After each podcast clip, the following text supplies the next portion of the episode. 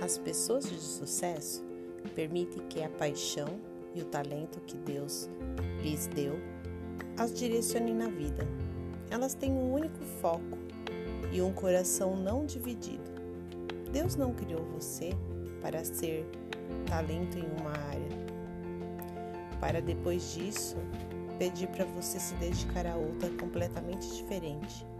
Existe sempre um alinhamento em potencial entre talento e paixão. E ele vai acontecer quando você tiver a coragem de perseguir o propósito da sua vida e assumir os riscos. O que devo fazer da minha vida? Estou convencido de que o sucesso nos negócios no futuro começa com a pergunta: O que devo fazer da minha vida?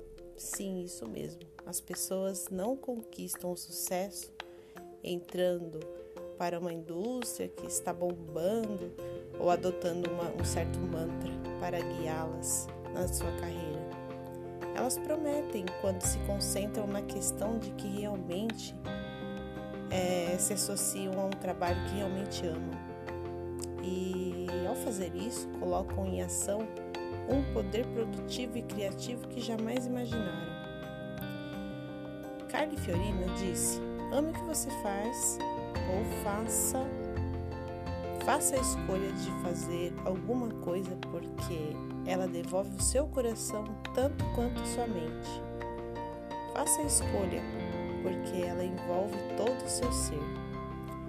Não se torne um escravo do sonho de outra pessoa, porque quando você possuir um sonho, esse sonho possuirá você.